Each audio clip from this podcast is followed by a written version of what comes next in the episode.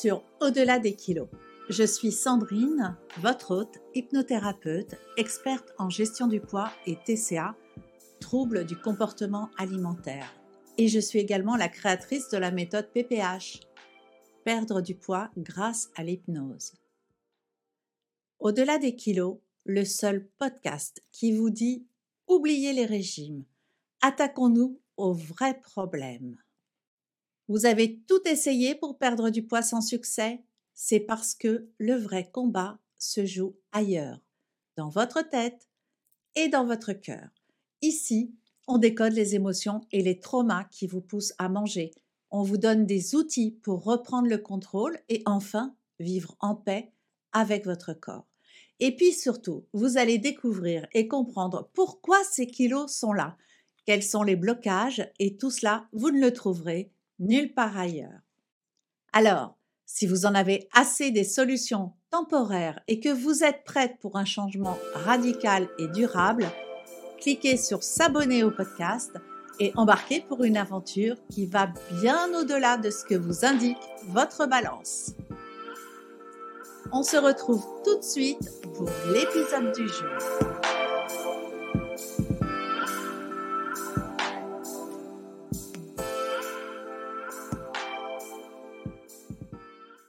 Hello mes rayons de soleil, bienvenue dans ce nouvel épisode de Au-delà des kilos. Je suis Sandrine, votre hypnothérapeute spécialisée dans la perte de poids et les TCA. Je suis ravie de vous retrouver aujourd'hui pour aborder un sujet qui me tient vraiment à cœur, les blessures de l'âme qui font grossir. Pourquoi j'ai décidé de faire une série sur ce sujet? Pourquoi il me tient à cœur? Eh bien, tout simplement parce qu'il représente les principales causes de grand surpoids, d'obésité et de TCA. Il y a toujours une de ces cinq blessures qui ressort en entretien avec mes clients. Il faut dire que cet entretien préalable que j'ai avec mes clientes est mené comme une investigation. Je pose des questions, j'entends ce qu'on me dit, ce qu'on me confie, je rebondis sur certains faits et je creuse. Et comme toujours, cet entretien est parfois bien plus puissant que la séance d'hypnose qui s'ensuit. Il est même révélateur. Souvent, même je vois comme un déclic, un truc imperceptible qui passe dans le regard mais hyper puissant. Parfois des larmes coulent, telle la libération qu'elle procure ou au contraire révèle une blessure ouverte, jamais refermée, mais qu'elles ont enfin envie de refermer. Clôturer le chapitre et ouvrir un nouveau livre, se sentir enfin bien. Revenons à ce podcast. Cette série de cinq épisodes correspond aux cinq blessures de l'âme. Aujourd'hui, nous allons parler de la blessure de l'injustice. Vous vous souvenez, dans les épisodes précédents, nous avons discuté des blessures du rejet et de l'abandon. Si vous ne les avez pas encore écoutées, je vous invite à le faire car ils posent les bases de ce que nous allons aborder aujourd'hui. Ces épisodes sont les 1 et 2 de la série. Il me tient à cœur de développer ce sujet en profondeur afin de bien comprendre la raison pour laquelle on peut être amené à devenir mangeuse compulsive, augmenter ses quantités jusqu'à prendre beaucoup de kilos. Alors, l'injustice. Rien que le mot peut faire grincer des dents, n'est-ce pas? Mais avant de plonger dans le vif du sujet, prenons un moment pour vraiment comprendre ce que signifie cette blessure. L'injustice est une blessure complexe qui peut se manifester de plusieurs façons. Oui, il est vrai que nous la ressentons souvent lorsque nous nous comparons aux autres. Ce sentiment que tout le monde autour de vous a la vie plus facile, surtout en ce qui concerne le poids et la nourriture, peut être vraiment accablant. Vous vous dites pourquoi elle et pas moi? Mais attendez, ce n'est pas tout. L'injustice peut aussi être le résultat de véritables injustices subies. Je parle ici de discrimination, de harcèlement, d'inégalités sociales ou même de traumas passés qui ont laissé une empreinte indélébile sur votre âme. Ces expériences ne sont pas le fruit de votre imagination, elles sont bien réelles et ont un impact profond sur votre bien-être émotionnel et physique. Par exemple, si vous avez été victime de discrimination en raison de votre poids, cette injustice peut vous pousser à des comportements alimentaires malsains, comme une forme de rébellion ou de consolation. J'ai eu une cliente qui voulait progresser dans sa carrière. Elle a repris des études pour obtenir un niveau bac plus 5. Nota bene. Ces études ont été entièrement financées par l'entreprise dans laquelle elle travaille. C'est une info importante, mettez-la de côté parce que vous allez comprendre son importance dans quelques instants. Je vous passe les détails sur le fait de reprendre des études quand on a 40 ans, de jongler entre les journées ou soirées de cours et la continuité de son travail, le sacrifice que cela demande au niveau familial, etc. Bref, elle a réussi haut la main le diplôme qu'elle avait visé. Et grâce à ce diplôme, passait non seulement au statut de cadre, mais chef. Est venu le temps où elle postule alors en interne, sur un poste qui correspond à son niveau de compétence. Et là, bingo On ne lui donne pas le poste.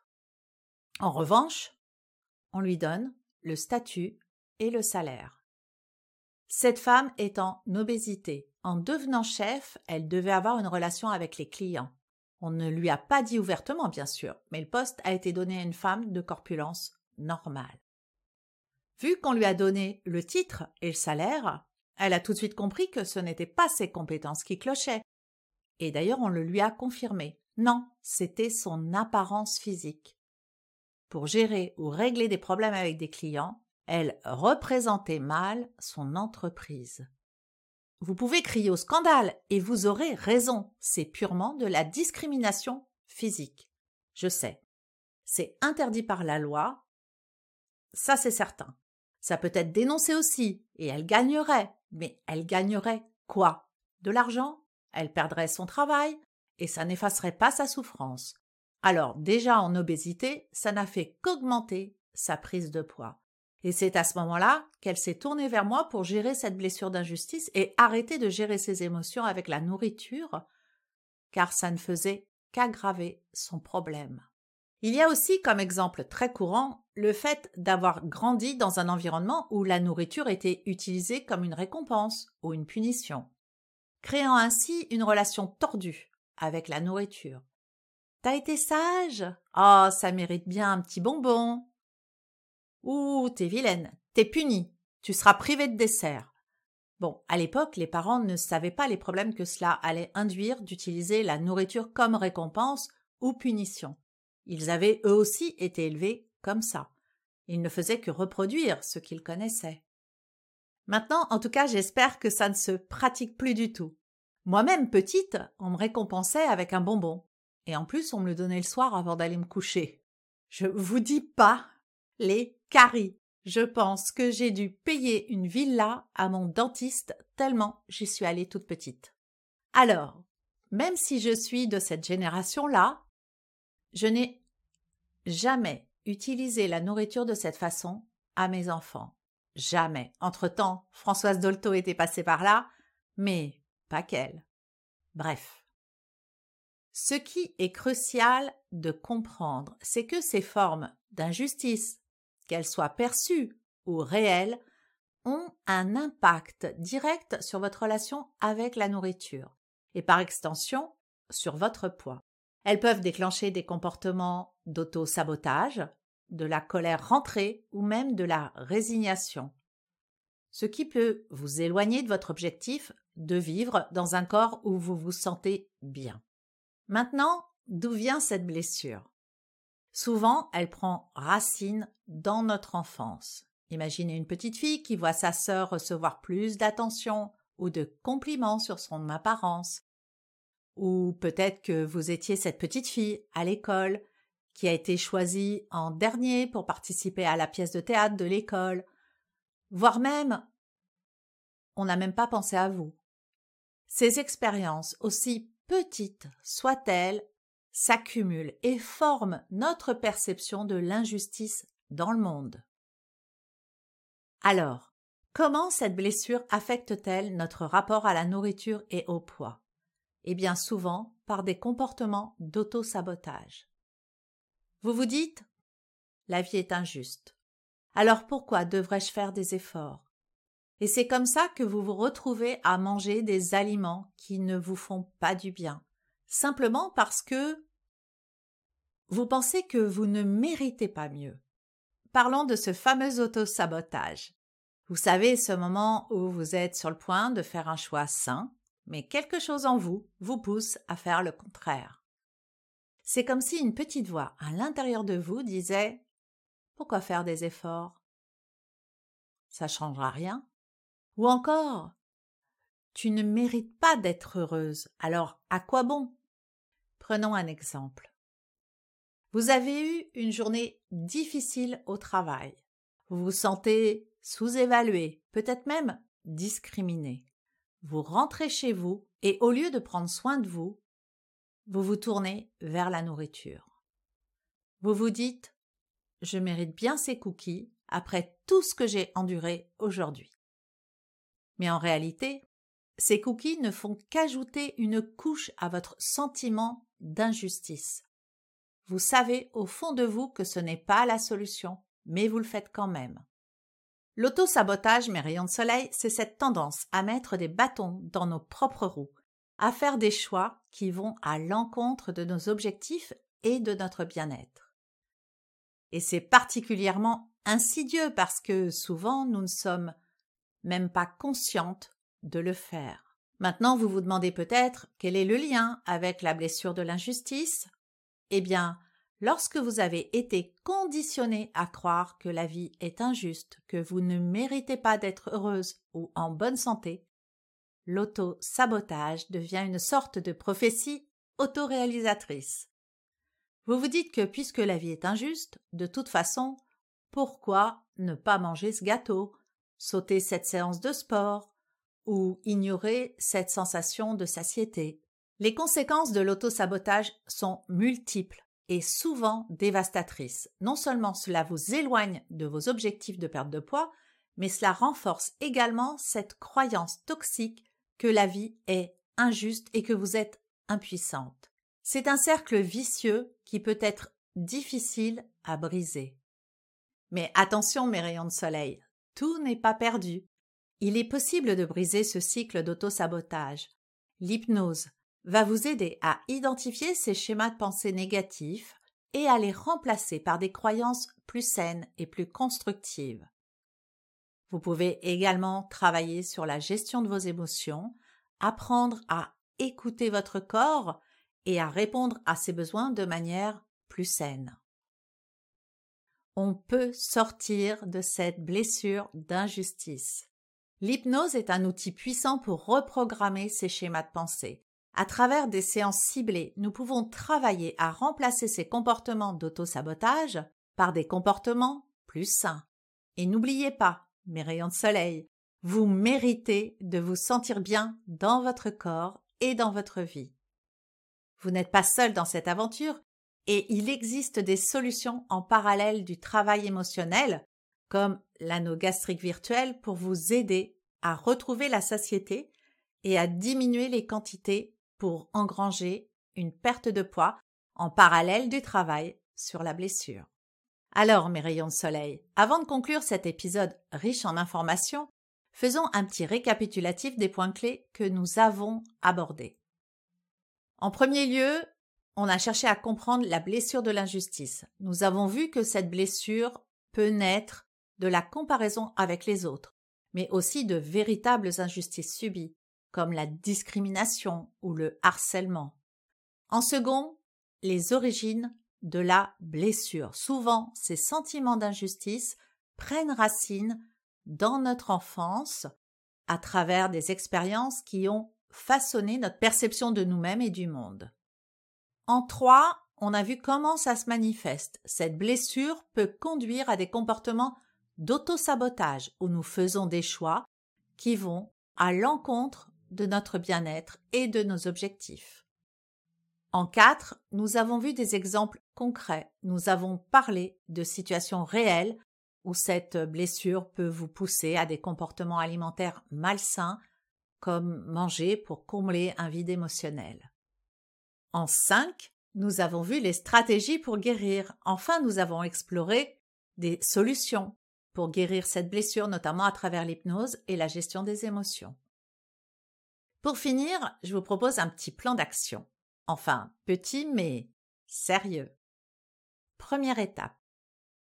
Prendre conscience. Créez un journal de gratitude. Chaque jour, notez trois choses pour lesquelles vous êtes reconnaissante. Cela vous aidera à vous concentrer sur le positif plutôt que sur les injustices perçues.